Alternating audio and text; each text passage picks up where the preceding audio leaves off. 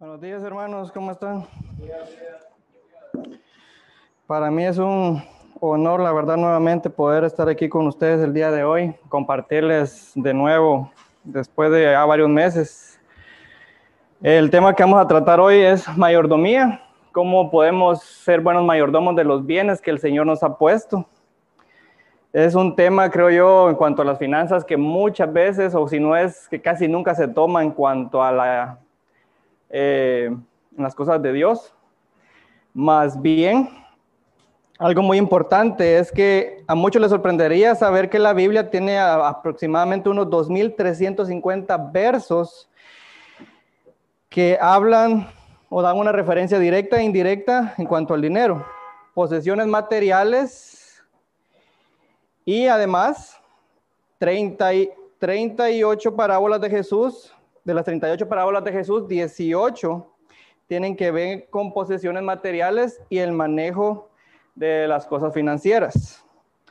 Entonces, si ciertamente sabemos que Jesucristo vino a hablar sobre la salvación, Él nos vino a dar la salvación a nosotros, también nos vino a, a enseñar sobre cómo ser buenos mayordomos, a cómo poder administrar nosotros las cosas que Él nos ha dado a nosotros que tenemos que entender que no somos dueños de las cosas que tenemos en esta tierra. Tenemos que entender que somos mayordomos, que somos siervos de Él. Al momento en que nosotros lo aceptamos como nuestro Señor y Salvador, tenemos que saber de que primero lo aceptamos como nuestro Señor. Cuando Él es nuestro Señor, Él nos provee las cosas que nosotros tenemos. Y esas cosas son las que nosotros tenemos que saber cómo administrarlas bien en nuestra estadía aquí en la tierra. Si ciertamente el dinero eh, importa en las cosas del día a día, porque es por eso, por medio de las cosas, por medio del dinero es que nosotros pues podemos comer, por eso es que vamos a trabajar, tenemos una casa y tenemos esas cosas. Muchas veces viene haciendo el dinero en cierta forma un ídolo para nosotros. Las cosas materiales vienen siendo ídolos para nosotros. Entonces tenemos que tener muchas, tenemos que tener mucho cuidado en cómo nosotros tomamos el dinero en nuestras vidas. Una de las cosas que nos puede hacer el dinero es llegar a tomarlo como un ídolo, como les decía, ya que su poder seductor radica en el presente, que podemos tener las cosas aquí, ahora mismo en esta tierra. Podemos ir, si quieren, a lo que es Éxodo 20 del 1 al 5. Eso no está ahí en las notas.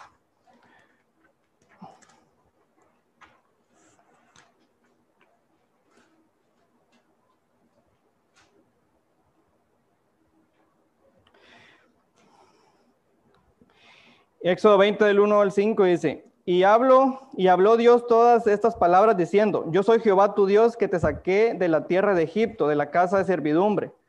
No tendrás dioses ajenos delante de mí. No te harás imagen ninguna semejanza de, de lo que esté arriba en el cielo, ni abajo en la tierra, ni en las aguas debajo de la tierra. No te inclinarás a ellas, ni las honrarás, porque yo soy Jehová tu Dios, fuerte, celoso, que visitó la maldad de los padres sobre los hijos hasta la tercera y cuarta generación de los que los aborrecen. Y ahí nos vamos a ir al versículo 17. No codiciarás la casa de tu prójimo, no codiciarás la mujer de tu prójimo, ni su siervo, ni su criada, ni su buey, ni su asno, ni cosa alguna de tu prójimo. En el verso 5 dice, no te inclinarás a ellas, ni honrarás, porque yo soy Jehová tu Dios. En el verso 4 dice, no te harás imagen ninguna semejanza de la que está arriba en el cielo, como también lo que está debajo en la tierra. Ahí podemos ver una semejanza de las cosas materiales. A veces nosotros, sin darnos cuenta, las cosas materiales como el carro, la casa, incluso el trabajo, la cuenta de ahorro que tenemos, que tal vez tenemos un buen ahorro así, nos puede venir a hacer cierta idolatría. Podemos venir a tomar esas ciertas cosas eh, de una forma incorrecta. Y ahorita les voy a dar dos referencias que la Biblia nos da en cuanto a esas. Y en el versículo 17 dice, no codiciarás la casa de tu prójimo, no codiciarás la mujer de tu prójimo. Y aquí dice, ni tu siervo, ni su criada, ni su buey, ni su asno, ni cosa alguna de tu prójimo. Son cosas materiales que también tenemos que tomar en cuenta, que el dinero pues nos hace caer en eso. Muchas veces venimos y decimos, cuando hablamos de los diez mandamientos, eh, honrarás a, amarás al Señor tu prójimo, amarás a tu, a tu hermano como a ti mismo, eh, no mentirás, no robarás, pero se nos olvida que el último dice que no tenemos que codiciar. Nos quedamos en los primeros cinco, pero de ahí para allá como que se nos olvida ese último. Y igual, es un mandamiento que tenemos que nosotros venir a cumplir. La Biblia nos muestra dos ejemplos de personas que eran ricas, las cuales Jesús se topó con ellas. Una de ellas es el joven rico y el otra es Saqueo. Entonces vamos a ir a ver el primero que está en Mateo 19 del 16 al 26. Y dice Mateo, entonces vino uno y le dijo, maestro bueno, ¿qué bien haré para tener la vida eterna? Él le dijo, ¿por qué me llamas bueno? Ninguno hay bueno sino Dios.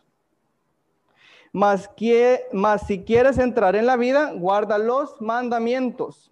Le dijo, ¿cuáles? Y Jesús dijo, no matarás, no adulterarás, no hurtarás, no dirás falso testimonio. Le mencionó algunos.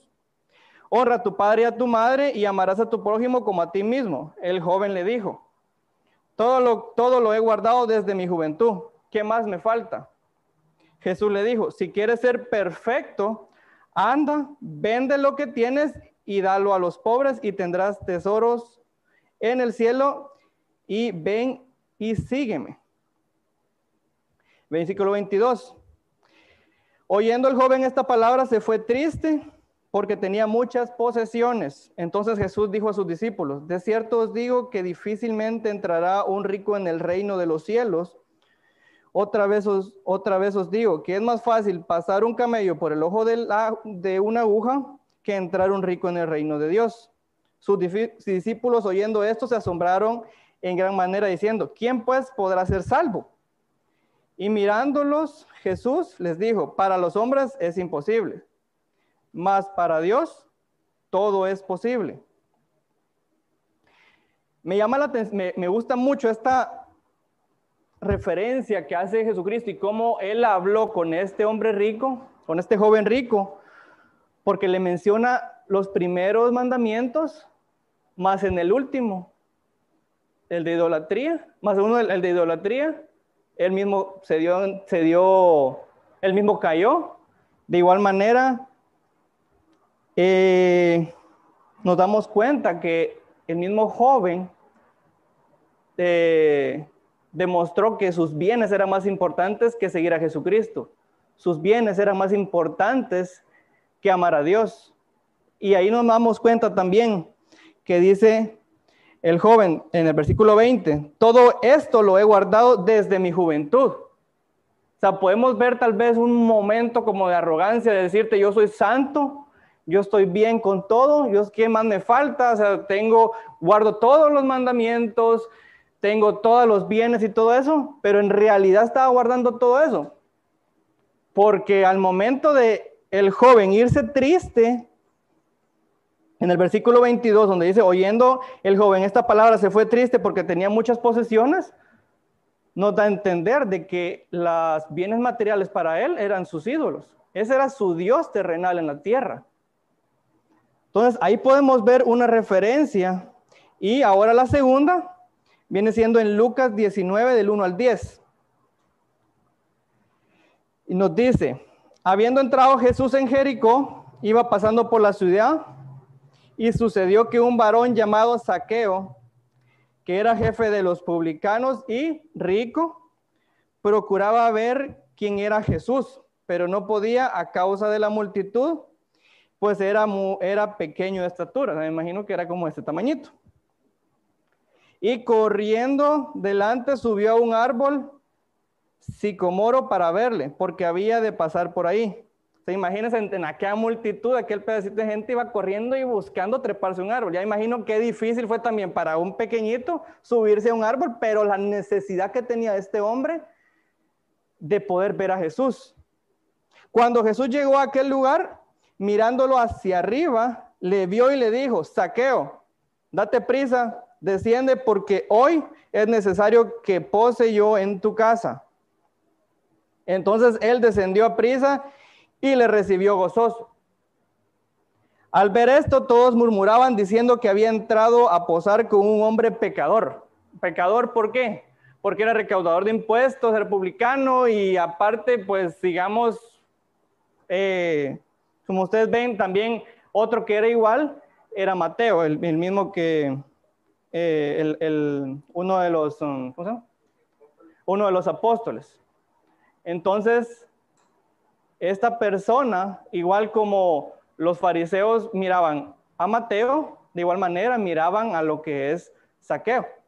Lo miraban como alguien prácticamente, si no decirle basura, pero lo miraban así como lo más vago y lo más bajo que podía existir, a pesar de que él era rico, pero lo miraban de lo peor.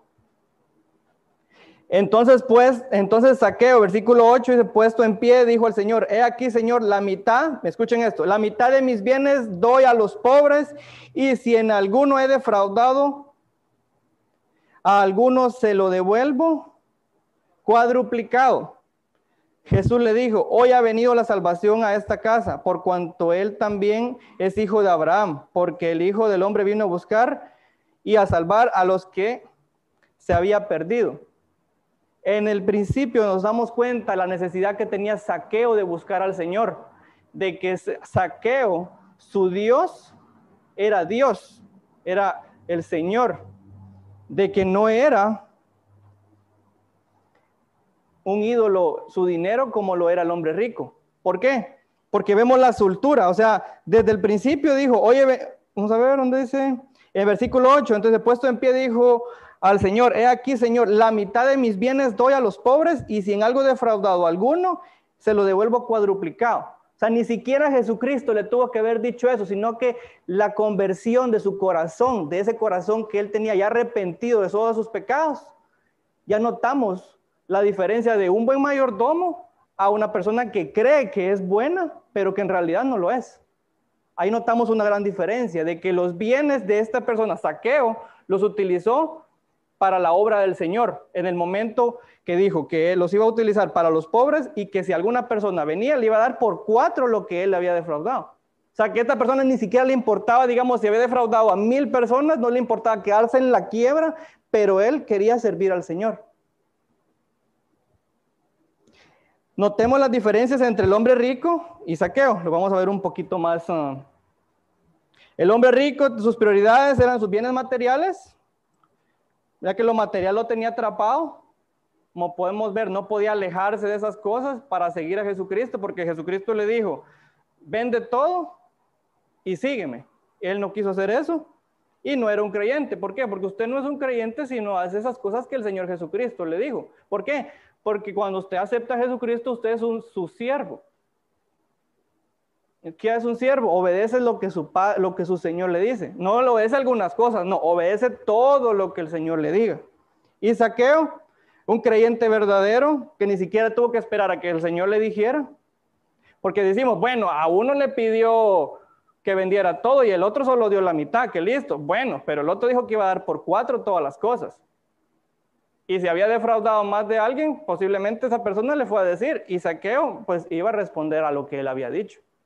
Entonces, si miramos esa diferencia, puede que de la misma forma Saqueo iba a quedarse prácticamente sin nada. Arrepentimiento en su corazón, que Jesucristo ahí nos da a entender eso. Una actitud correcta hacia el prójimo, porque estaba dando literalmente la mitad de sus bienes. Los bienes materiales ya no le importaban, porque de una vez se desprendió en ese momento. Y trataba el dinero de una manera distinta. El dinero ya no era para su servicio, para su gozo, para su necesidad, ni para sus lujos. Imagino que como dice que era rico, tenía muchos lujos, sino que era para el servicio de la obra de Dios. La diferencia entre ellos era muy grande. Uno puede que, se crea muy correcto ya que pensaba que cumplir alguno de los mandamientos estaba todo bien. Y el otro publicano que al momento que tuvo el encuentro con Jesús lo reconoció y tuvo su salvación al creer en él cambió totalmente la forma en cómo él miraba el dinero. Un verdadero mayordomo de Dios comparte las cosas que el Señor le ha dado para que administre. Otro punto importante de un mayordomo. Un mayordomo de Dios debe demostrar una cualidad muy importante y esta es el contentamiento. ¿A qué me refiero con el contentamiento? El contentamiento quiere ver mucho con si estamos agradecidos genuinamente con lo que tenemos en el presente actual, en este presente, en este momento. Que si estamos conformes con las cosas que el Señor nos ha dado en este momento. ¿Por qué les quiero decir esto? Porque tenemos que entender que las cosas que tenemos ahorita son precisamente las cosas que necesitamos para que Dios trabaje en nuestras vidas. Son las cosas que necesitamos para que el Señor pueda encaminarnos hacia la meta que es ser el hombre perfecto. No tienes más porque no necesitas más en este momento. No tienes menos porque tampoco necesitas menos. Tienes exactamente lo que Dios quiere para tu vida y para tu familia. Entonces, esa es la parte importante que tenemos que entender con el contentamiento. Hebreos 13:5 nos dice, sean vuestras costumbres sin avaricia, contentos con lo que tenéis ahora, porque Él dijo, no te desampararé ni te dejaré. ¿Qué es lo que dice? Sean vuestras costumbres sin avaricia. No decíamos las cosas que no necesitamos contentos con lo que tenéis ahora, no lo que vas a tener o lo que tuviste, lo que tenéis ahora. Porque Él dijo, no te desampararé ni te dejaré. Nuestra preocupación no puede existir. Tenemos que tener fe. Nuestra preocupación debe ser eh, inexistente, literalmente. O sea, no podemos venir y decir, ay, no sé cómo voy a pagar esto, no sé cómo le voy a hacer, tengo que, debo esto, debo lo otro, aquí. No, o sea, no te desampararé ni te dejaré. Si usted está actuando de esa forma, usted no tiene fe y no está creyendo en lo que dice Hebreos 13:5. Si usted es un creyente, usted cree en la palabra, amén. Filipenses 4, del 11 al 13, nos dice también otra referencia que nos muestra el apóstol Pablo. No lo digo porque tenga escasez, pues he aprendido a contentarme, cualquiera que sea mi situación. Sé vivir humildemente y sé tener abundancia. En todo y por todo estoy enseñado. O sea que él aprendió eso. Así que para estar saciado como, así para estar saciado como para tener hambre. Así para tener abundancia como para padecer necesidad. Y el versículo que todos no sabemos, todo lo puedo en Cristo que me fortalece. Y a mí me gusta, he platicado con mi esposa muchas veces que usted mire en las redes sociales, ese versículo estaba en todos los perfiles. Todo lo puedo en Cristo que me fortalece, pero el contexto no se lo saben. No saben que todo lo puedo en Cristo me fortalece aplica para tener, para vivir humildemente como para vivir en abundancia. Para vivir saciado como padecer hambre. Todo eso aplica de todo lo puedo en Cristo que me fortalece. O sea, todo lo puedo en Cristo que me fortalece porque ya me gradué de la universidad pero después ya no aplica eso porque no consigo trabajo. O sea, ¿dónde está entonces esa fortaleza que usted tiene como fe en el Señor? Pero aquí lo que me gusta, y lo tengo aquí marcado en rojo, es he aprendido a contentarme. O sea, que Él está agradecido, teniendo en abundancia como teniendo poco, teniendo comida como no teniendo en ese momento. ¿Qué es la parte importante aquí? Que tenemos literalmente un corazón, tenemos que tener un corazón de agradecimiento, un corazón con un contentamiento genuino. ¿Por qué digo genuino? Porque muchas veces decimos, ay, sí, yo estoy agradecido, pero en realidad lo está. En realidad está agradecido con lo que tiene ahora. Porque muchas veces venimos y trabajamos 12 horas como latinos que somos, trabajamos 12 horas al día porque no estamos agradecidos. Por más que queremos, venimos y trabajamos más y más por querer ahorrar y literalmente no podemos ahorrar más de lo que tenemos. ¿Será, es, ¿Será que la solución es trabajar 12 horas o tener un corazón contento? Tener un corazón agradecido con lo que tenemos el día a día. Son cosas que tenemos que preguntarnos y que las vamos a estar viendo ahorita más adelante. Entendamos esto, todo lo que somos y lo que tenemos le pertenece a Dios, puesto que somos sus mayordomos y Él es el, dueño de todo. Pero ¿cómo es que es el dueño de todo? Que no sé qué, que, pero es que yo trabajo y yo me gané eso, ese carro yo me lo compré con el sudor de mi frente, yo trabajé, me desvelo, tengo un turno de noche, tengo un turno de día también, no me alcanza, llevo 12 años trabajando para esa casa y así, así, y no, pero es que las cosas son mías y se acabó. Bueno, Romanos 11, 36 nos dice, porque de Él y por Él y para Él son todas las cosas. A Él sea la gloria por los siglos. Amén. Exactamente. Recordemos que somos mayordomos y no somos dueños de las cosas. Aquí podemos ver, saber, serían tres versículos que nos demuestran eso. Salmos 24.1 nos dice, de Jehová es la tierra y su plenitud el mundo, ¿y qué más dice? Y los que en él habitan. Ni se necesita mucha teología para andar entendiendo esto, imagínense. Ageo 2.8. Mía es la plata y mío es el oro, dice Jehová de los ejércitos. Deuteronomio 10:14. He aquí, de Jehová tu Dios son los cielos y los cielos de los cielos, la tierra y todas las cosas que hay en ella. Entonces, ¿por qué venimos nosotros a decir que la casa es mía, el carro es mío, mis bienes son míos? Absolutamente todo lo que poseo es mío. Y con aquel corazón orgulloso lo decimos a veces. El reloj que tengo es mío, el celular, el iPhone 12, que tengo una tableta, que no sé qué. O sea, venimos a veces con aquel materialismo que no nos ponemos a pensar de que todas esas cosas, bueno, está bien, podemos tenerlas, pero las tenemos que poner para el servicio de Dios. ¿Por qué? Porque en realidad simplemente somos administradores de las cosas que tenemos, no somos dueños de esas cosas. Todo lo que nosotros poseamos debe ser para la obra de Dios. Tenemos que ponernos a pensar en qué cosas pueden servir para la obra y qué cosas no. Qué cosas pueden honrar y bendecir la obra y qué cosas no. Hay muchas veces que pensamos, bueno, pero ¿cómo voy a saberlo? Usted lo puede saber. Usted no es, no es tan difícil saber qué cosas necesita y qué cosas no. Pónganse de rodillas y ore un día en privado o hágalo en familia, mejor dicho. ¿Por qué? Porque la mayoría de aquí estamos casados, tenemos familia, ¿sí? Y las finanzas en nuestra familia las tenemos que llevar como familia. Es cierto, nosotros los hombres tenemos que tener, nosotros tenemos la responsabilidad principal, pero todos tenemos que tomar la decisión así. La decisión principal la tenemos al final los hombres, pero, las, pero no es correcto que vengamos y hagamos las cosas a espaldas de nuestras mujeres o que vengamos y que me compré el carrito porque me lo merezco. O sea, en realidad se merece el carrito. ¿Es un capricho o en realidad era una necesidad? ¿Iba a ser de bendición o no?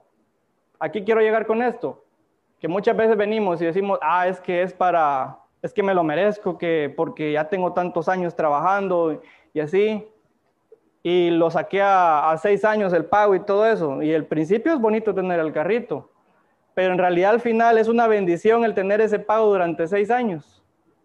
No le quitó paz, en realidad fue una bendición para la obra también, porque somos mayordomos. Mayordomo es un siervo, es un sirviente del Señor. Al sentir y saber que soy un mayordomo, digo, ¿Me quitaron o perdí algo? Dios tendrá un motivo. ¿Le dieron a alguien más que a mí? Dios tiene el derecho. ¿Me llegó algo de dinero extra? Gracias, Señor. ¿Necesito algo? Señor, provee. Esa es la actitud que un mayordomo debe tener. Lo voy a repetir. Un mayordomo dice, ¿me quitaron algo o perdí algo? Dios tendrá un motivo. O sea, era algo que en realidad yo no necesitaba o en este momento no me servía para el propósito que tenía Dios en mi vida en, ese en el presente. ¿Le dieron a alguien más que a mí? Dios tiene el derecho. De Él son todas las cosas, no son cosas mías. Lo que le dieron a Él ni siquiera es de esa persona. Le dieron eso a Él porque esa persona necesita administrar esas cosas. No me corresponde a mí administrar esas cosas. No tenemos que venir nosotros y codiciar las cosas del otro. ¿Por qué? Porque recordemos que el décimo mandamiento dice que no vas a codiciar las cosas del otro. Cuando se refiere al siervo, a la sierva, al buey y esas cosas son las cosas materiales. Cuando dice el buey, imagínese usted el camión de hoy en día. La sierva sí, los empleados o el negocio. O sea, tradúzcalo un poquito más al, español moderno, si lo decimos así. Por ejemplo, cuando decía, eh, cuando dice Job que le multiplicó sus bienes, que los burros, que los camellos, el burro yo me imagino que era una pick-up o la troca. Y cuando dice el camello, yo imagino que era un camión. Y los caballitos, las cabritas y todas esas cosas, imagínense pues que era el ganado o eran los negocios, la franquicia tal vez de restaurantes o qué sé yo. ¿Cómo? Ajá. Y dice, llegó algo de dinero extra, tenemos que tener un corazón agradecido y decirle gracias Señor porque ese dinero pues me lo diste para también nuevamente la obra del Señor. ¿Necesitamos algo? Bueno, somos, somos sus mayordomos, somos sus siervos, tenemos, podemos venir y decirle, Señor, necesito esto, provee para mi vida porque necesito esto y el Señor va a proveer. ¿Por qué? Porque dice en el versículo, vamos a ver, Hebreos 13:15 dice, no te dejaré ni te desampararé. Entonces, ahí podemos ver que es algo que el Señor ya nos ha dicho. O sea, el Señor nos da todas las respuestas. No tenemos por qué venir a andar buscando respuestas en otros lugares. La pregunta ahora es, ¿cómo administramos las cosas que Dios nos dio para nuestro diario vivir? Son cosas que debemos ponernos a pensar. ¿Por qué? Porque no es simplemente venir y decir, bueno, sí, tengo que administrar mejor, pero ¿en qué forma? ¿Cómo administro el 100% que el Señor me dio? ¿Cómo vengo y, muevo ese dinero? ¿Cómo lo pongo para el servicio del Señor, para el servicio de mi familia y para la sociedad? Porque son cosas que tenemos que ponernos a pensar también. Y la Biblia es clara en esos, en esos aspectos. Primero debemos fidelidad y gratitud a Dios. Somos mayordomos de los recursos de Dios y eso podemos irnos a 2 Corintios 9 del 6, del 6 al 7. Y dice, pero esto digo, el que siembra escasamente también segará escasamente, y el que siembra generosamente, generosamente segará. Cada uno de como propuso en su corazón, no con tristeza ni por necesidad, porque Dios ama al dador alegre. Alegre puede ser un sinónimo de contento. Entonces ahí podemos ver que tenemos que dar alegremente como el Señor ha puesto en nuestro corazón, con un corazón de, ay Señor, esto es para ti, y aquel, aquel agradecimiento genuino, que muchas veces venimos y, ay, le voy a dar al Señor el diezmo, le voy a dar la ofrenda, amén Señor, aleluya, dice uno así, pero con aquel, aquel dolor en el pecho que hasta le cuesta, casi que uno mismo agarra la otra mano para soltar el cheque o así, es como que o a veces si lo hace online, hasta le cuesta dar el enter, la pacha la para, la para, la para, pero el botón final no lo quiere parar. Estamos siendo contentos en realidad al momento de ser así. Porque veas, es que a mí me gusta este versículo porque dice, o sea, empieza, digamos, o sea, antes del 7, donde dice que Dios ama al dador alegre, el Señor nos dice, dice el, el que siembra escasamente también segará escasamente, y el que siembra generosamente generosamente también segará. O sea, al principio nos dice, ¿quieres que te dé más para que administres? Pues devuélveme más de lo que te he dado para que yo te dé más, para que administres más. O sea, ¿cuál es entonces el problema? Queremos dar más, creemos en las promesas de Dios, porque esta es una promesa. Cada uno de como propuso en su corazón, no con tristeza ni por necesidad, porque Dios ama al dador alegre. Otro versículo, 1 Corintios 16, del 1 al 2.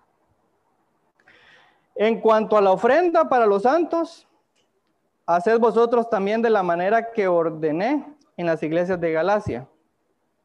Cada primer día de la semana, cada uno de vosotros ponga parte algo, según haya prosperado guardándolo para que cuando yo llegue no se recojan entonces ofrendas. Aquí podemos separar varias palabras claves. Cada primer día de la semana. Bueno, eso es una frase, no es palabra, pero cada primer día de la semana. Si muchos se preguntan, ¿cuánto tengo que dar? Ahí está su respuesta. Cada primer día de la semana. Bueno, aquí no tenemos, bueno, el primer día de la semana es hoy domingo. Entonces, si lo podemos ver así, cada ocho días usted tiene que dar. Pero ¿de qué forma? Según haya prosperado, guardándolo. ¿Cómo guardándolo? Ah, ahí lo voy a tener y ahí no, guardándolo. Sepárelo de una vez, porque si no después se lo anda comiendo. Y eso no vengamos como que, ah, no, yo soy buen administrador. Sí, bueno, hay que empezar a trabajar esa parte. Pero de una vez la Biblia dice, guardándolo. Separo desde el momento que a usted le llega lo que usted trabajó, usted viene y lo separa para que cuando yo llegue no se recojan entonces ofrendas. Eso está hablando de Pablo cuando él llegara a, Corintios. Pero veamos algo, muchos pensamos que el diezmo, eh, yo me he topado con varias personas, dicen el diezmo es del Antiguo Testamento y que en el Nuevo Testamento eso ya no aplica, que no sé qué. Y aquí nosotros en la iglesia, yo me he dado cuenta que no se habla mucho de esos temas, el pastores a veces hablan porque saben que es un tema que muchas veces las personas no les gusta tomar. Pero en 1 Corintios estamos hablando que es el Antiguo Testamento. Nos está diciendo que tenemos que guardar según hayamos prosperado y semanalmente. Entonces podemos tomar esta referencia de, Corintios como parte de dar un diezmo. La referencia anterior de 2 Corintios podemos ver eh, como una ofrenda. ¿Por qué? Porque nos dice que Dios ama al dador alegre, pero no nos pone en sí una fecha ni con qué regularidad tenemos que dar. Entonces ahí notamos nosotros que el Señor nos demuestra de qué forma tenemos que dar y con qué corazón tenemos que darlo. No tenemos que venir y dar porque es nuestra obligación. Si empezamos a dar de esa forma, de que es mi obligación, así, con esa forma de verlo, no lo está dando con un corazón alegre, no tiene un contentamiento genuino y esas son cosas claves que tenemos que tomar en cuenta. Porque si usted quiere ser prosperado en la abundancia, como dice generosamente, generosamente también segará, o sea, recoger de lo que usted ha, de esos frutos, pues también usted tiene que demostrar ese agradecimiento genuino que Dios ha puesto en su corazón. La Biblia nos indica que debemos de dar de manera regular. Eh, también Malaquías 3.10, eso no está aquí. Nos dice, traed todos los diezmos al folí y hay alimento en mi casa. Probadme ahora en esto, dice Jehová de los ejércitos. Si no, os abriré las ventanas de los cielos y derramaré sobre vosotros bendición hasta que sobreabunde. A mí me gustan estos versículos, no tanto por, eh, me gusta este versículo porque el Señor ahí dice, probadme ahora en esto, dice. O sea, yo he querido buscar y no, he encontrado por el momento ahorita si hay otro versículo que dice que probemos al Señor en eso.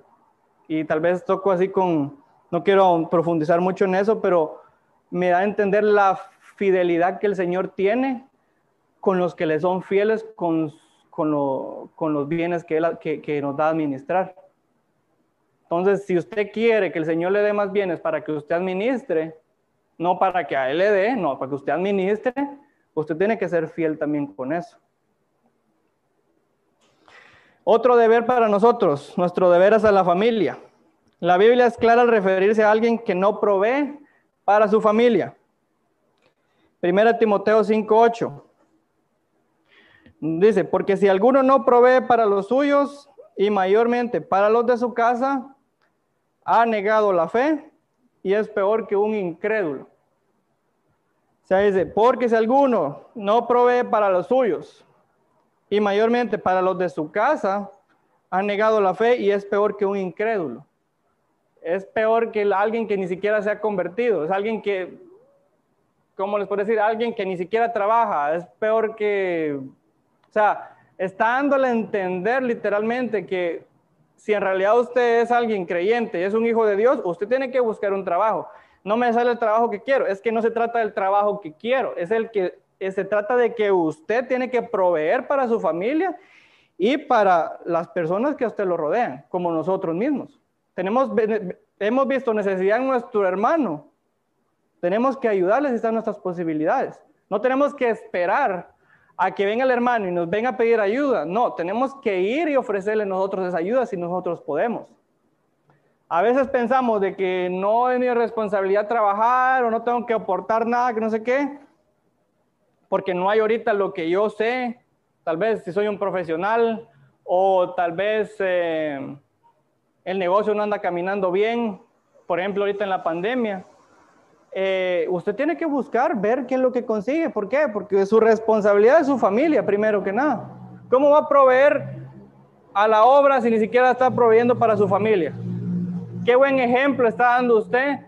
Dejemos a nuestros hermanos, a la sociedad en sí. Porque recordemos que nosotros tenemos que ser luz y tenemos que ser ejemplo para las personas que no son creyentes. Y qué buen ejemplo vamos a dar nosotros, me refiriéndome también a varones, qué buen ejemplo vamos a dar nosotros a otros varones si en nuestra casa ven necesidad. Que todas esas, todas esas personas observen bien, bien eso.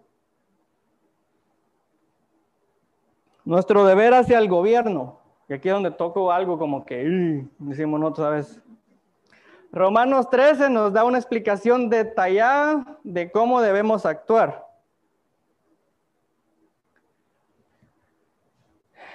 Dice, eso no sé si está aquí en las notas. Sométase toda persona a las autoridades superiores, porque no hay autoridad sino de parte de Dios. Y las que hay por Dios han sido establecidas. Anotemos eso, o sea, las que, personas que están gobernándonos en este momento en toda la tierra son personas que han sido puestas por Dios. Muchas veces también tenemos que entender, para bendición de nosotros como también para juicio de nosotros. ¿Por qué? Porque muchas veces, pues obviamente nos hemos comportado mal. De modo que, que al, no, de modo que quien se opone a la autoridad a lo establecido por Dios resiste y los que resisten acarrean condenación para sí mismos, porque los magistrados no están para infundir temor a los que hacen el bien, no esto, para los que hacen el bien, sino al malo. ¿Quieres pues no temer a la autoridad? Haz lo bueno y tendrás alabanza de ella. Ah, gracias. Porque es servidor de Dios para tu bien pero si haces lo malo, teme, porque no en vano lleva la espada, pues es servidor de Dios, vengador para castigar a lo que hace lo malo.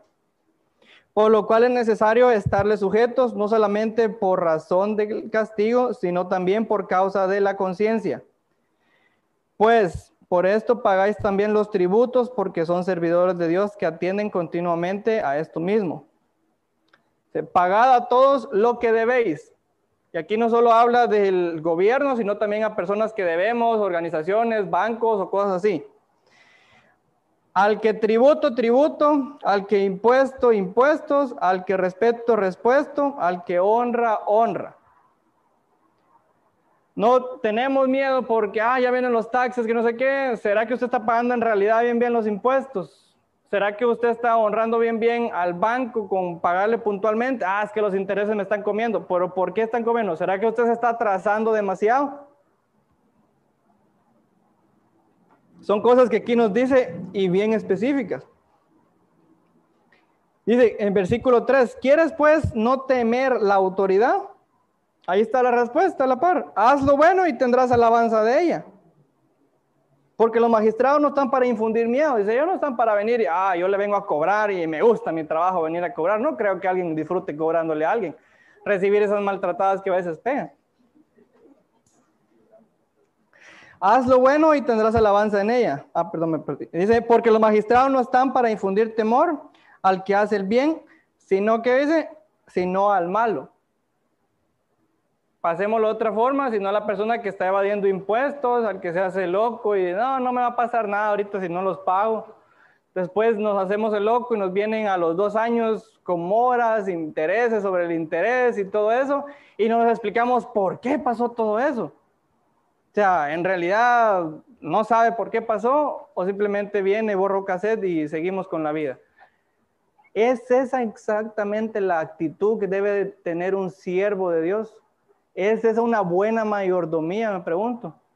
Si usted está pagando de más esos intereses, está administrando bien ese dinero extra, porque ese dinero extra bien podía haber servido para otras cosas en la obra. Ustedes saben que necesidad hay mucha en la obra. Ahorita estamos haciendo eso, lo de los, tacos y todo eso para que podamos nosotros ir a recibir eh, palabra y podemos estar en familia en el retiro. Son cosas que podemos estar usando si no estamos pagando esos intereses de más. Y también nuestro deber hacia nosotros mismos. Primera de Timoteo 6 del 17 al 19 nos hace una referencia también. A los ricos de este siglo manda que no sean altivos ni pongan la esperanza en las riquezas, las cuales son inciertas, sino en el Dios vivo que nos da todas las cosas en abundancia para que las disfrutemos. No voy a repetir. A los ricos de este mundo, de este siglo, manda que no sean altivos. ¿A qué refiere con altivos? Que no vengan con arrogancia, que no vengan a creerse la última Coca-Cola del desierto, como dicen, ni que pongan esperanza en las riquezas, así como hizo prácticamente el joven, joven rico. ¿De qué? Su esperanza estaba en las riquezas y no en las cosas de, del, del mundo, las cuales son inciertas. ¿Por qué? Recordemos que el Señor es el dueño de todo. Y si somos malos administradores, que no nos sorprenda que en un chasquido así nos quite todo. Y ha pasado y pasó y aquí está en la Biblia, Job. En menos de un día le quitó literalmente todo. Y todo es, le quitó los bienes, le quitó sus hijos, sus sirvientes, absolutamente todo. Hasta la salud le quitó después. La esposa lo maldijo y así. Entonces no podemos venir y sorprendernos en algún día nos pasa eso. ¿Por qué? Porque ya está en la Biblia, ya le pasó a alguien. Y podemos ver también la fidelidad de un mayordomo como Job, ¿Qué, es lo que decía? Dios quitó, Dios proveyó, Dios puede quitar. Desnudo vine desde el vientre y desnudo me iré. Bendito sea el nombre de Jehová, decía. Esa es la actitud y un contentamiento. Aunque dolía, sí, pero el agradecimiento debe de estar. Tenemos que entender que somos mayordomos y que eso no era de Él. Dios proveyó, Dios quitó. No es un corazón diciendo, ay Señor, lo que me costó los años, los desvelo, los quebraderos de cabeza, las alegatas con esta persona y estos empleados que no funcionaban así, que no me hacían caso y me lo quitas todo, todo lo que me costó, pues que no era tuyo, no te pertenecía. Esa es la actitud que no debe tener un siervo. La actitud que debe tener un siervo es como la de Job. Pueden leer y todo eso está solo en, primera, en el primer capítulo de Job. Ahí podemos ver eso y no está, literalmente no es difícil de entender eso. Y si quiere ver el resultado de Job, váyase al último capítulo de Job, ahí va a entender que literalmente el Señor le duplicó absolutamente todo, hasta la belleza de sus hijas le duplicó porque dicen que no había más bonitos que ellas en toda la región. Entonces imagínense, usted es fiel, hasta sus hijos le van a salir guapetones.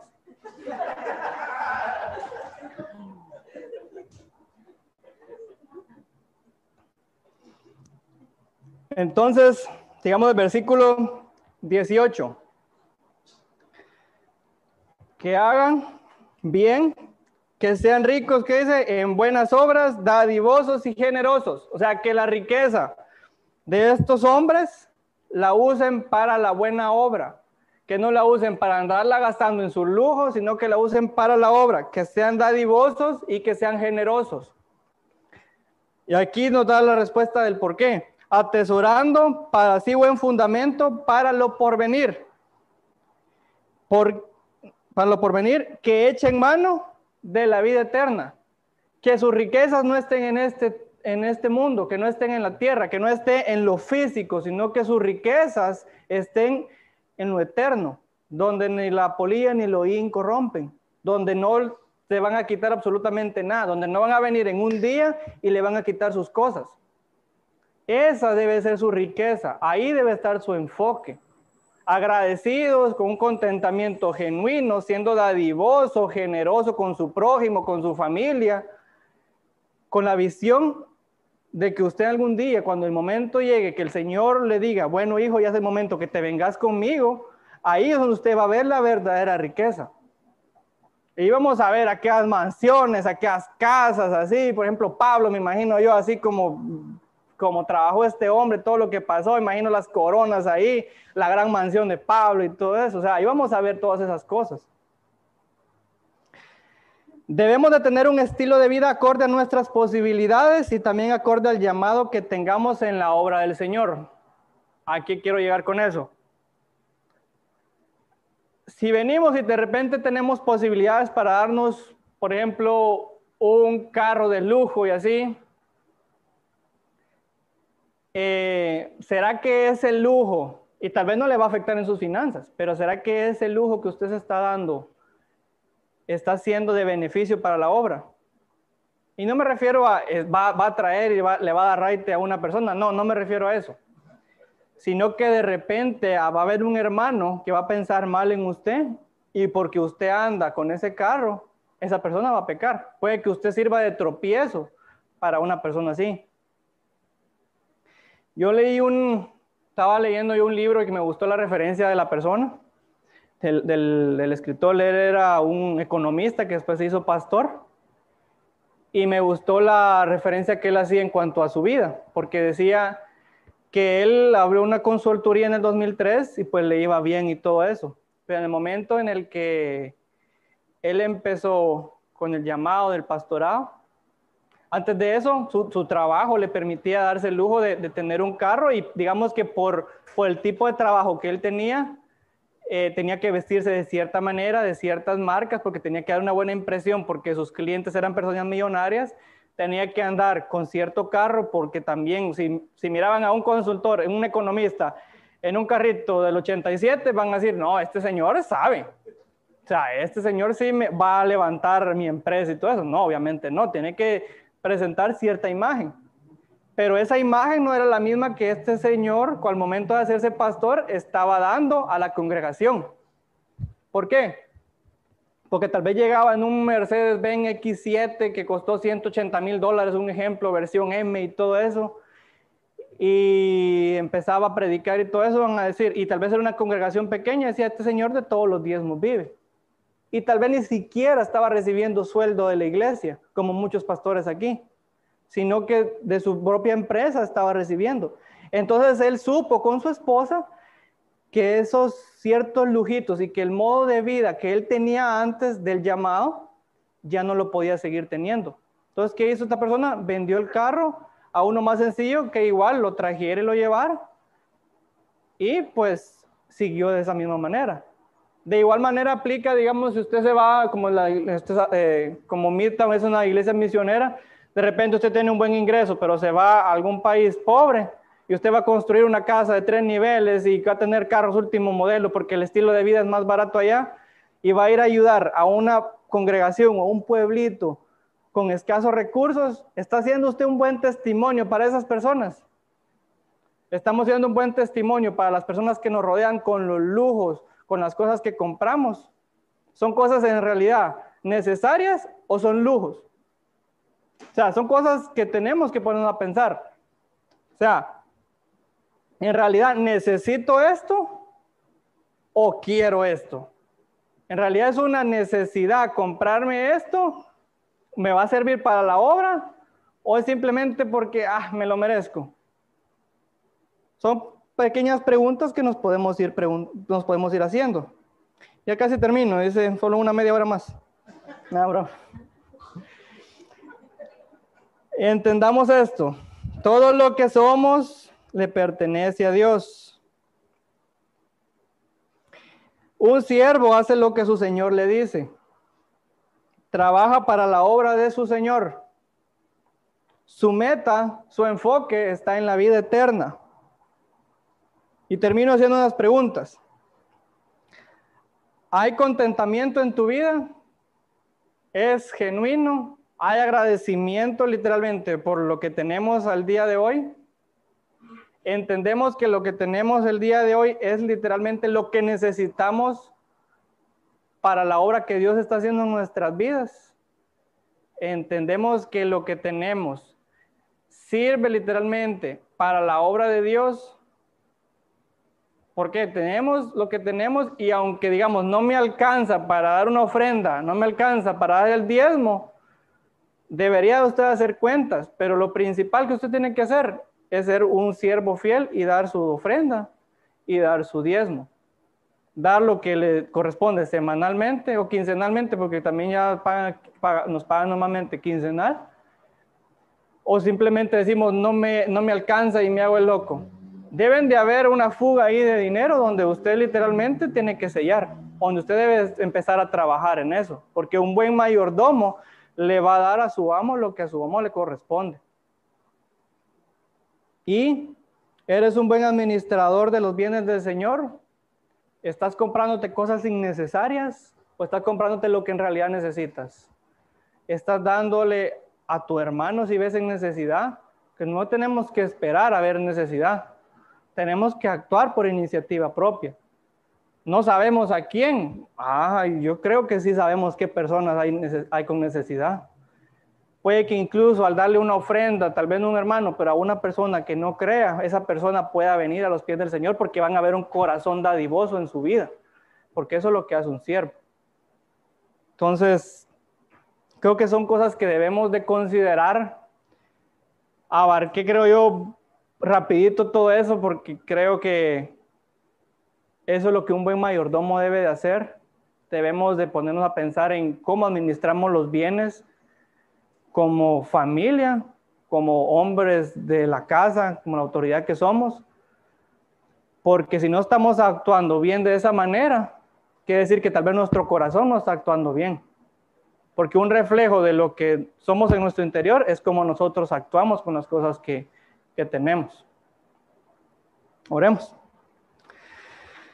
Padre Señor, te damos gracias por habernos permitido estar hoy aquí y recibir tu palabra. Te agradecemos, Señor, porque eres un Dios bueno, porque todas las respuestas están en tu palabra, porque Dios mío nos provee lo que necesitamos, incluso muchas veces más de lo que necesitamos, Señor, y no ni siquiera nos damos cuenta, Señor, que a veces tenemos lujos que por tu misericordia, Señor, nos has provisto. Te agradecemos, Señor, porque tienes misericordia en nosotros y porque nos enseñas que debemos de cambiar muchas cosas. Te pido, Dios mío, que cada uno de nosotros al irnos a nuestras casas podamos recapacitar, meditar sobre la palabra del día de hoy y que Señor nos lleves con bien a nuestras casas, que pasemos una semana productiva, llena de bendiciones y que nos dé la oportunidad para poder hablarles a, a alguien sobre tu palabra. En el nombre de tu Hijo, Jesucristo. Amén.